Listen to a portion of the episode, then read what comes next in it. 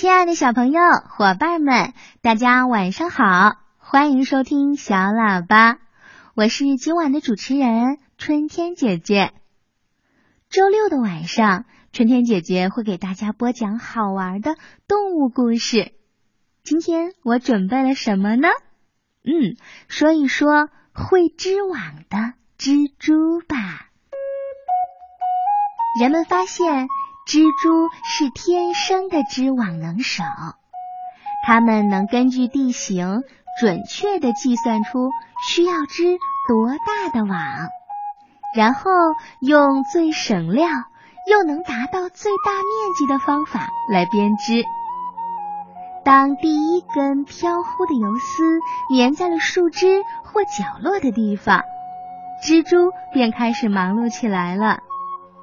他先用干丝在四周拉一个框架，然后拉圆网的所有半径线，再然后用粘丝在辐射状的蛛丝之间密密的排成梯子状。蜘蛛织起来的网呀，干净利落，这样一张精致的网，不到一个钟头就可以完工了。来织网的蛛丝从何而来呢？嗯，蜘蛛的腹部有一个丝囊，它有六个小孔，叫喷丝口，在这里喷出一种叫做纤丝蛋白的液体，一遇到空气就会氧化成坚韧透明的细丝了。有一种蜘蛛呀。它还具有制造彩色丝的特技呢。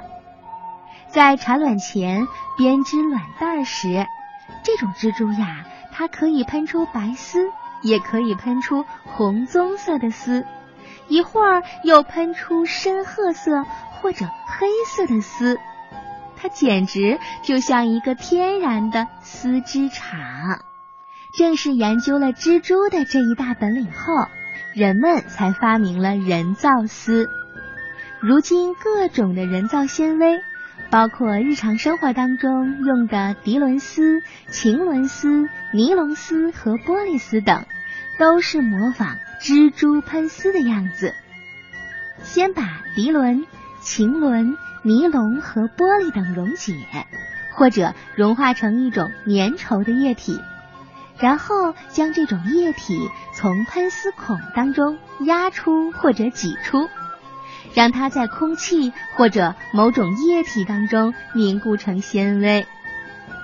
蛛丝不大会发霉，它含有杀菌的物质，同时呢又是酸性的，这样就能防止霉菌的侵袭了。现在人们已经开始在织物当中添加防霉剂和防蛀剂了，这也是得到了蛛丝的启示。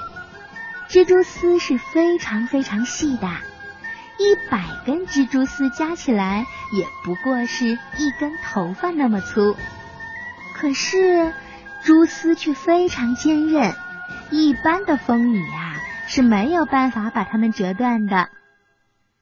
据测试，一根直径只不过是零点一毫米的蛛丝能够载重八十克，可以再把它拉长五分之一也不会断。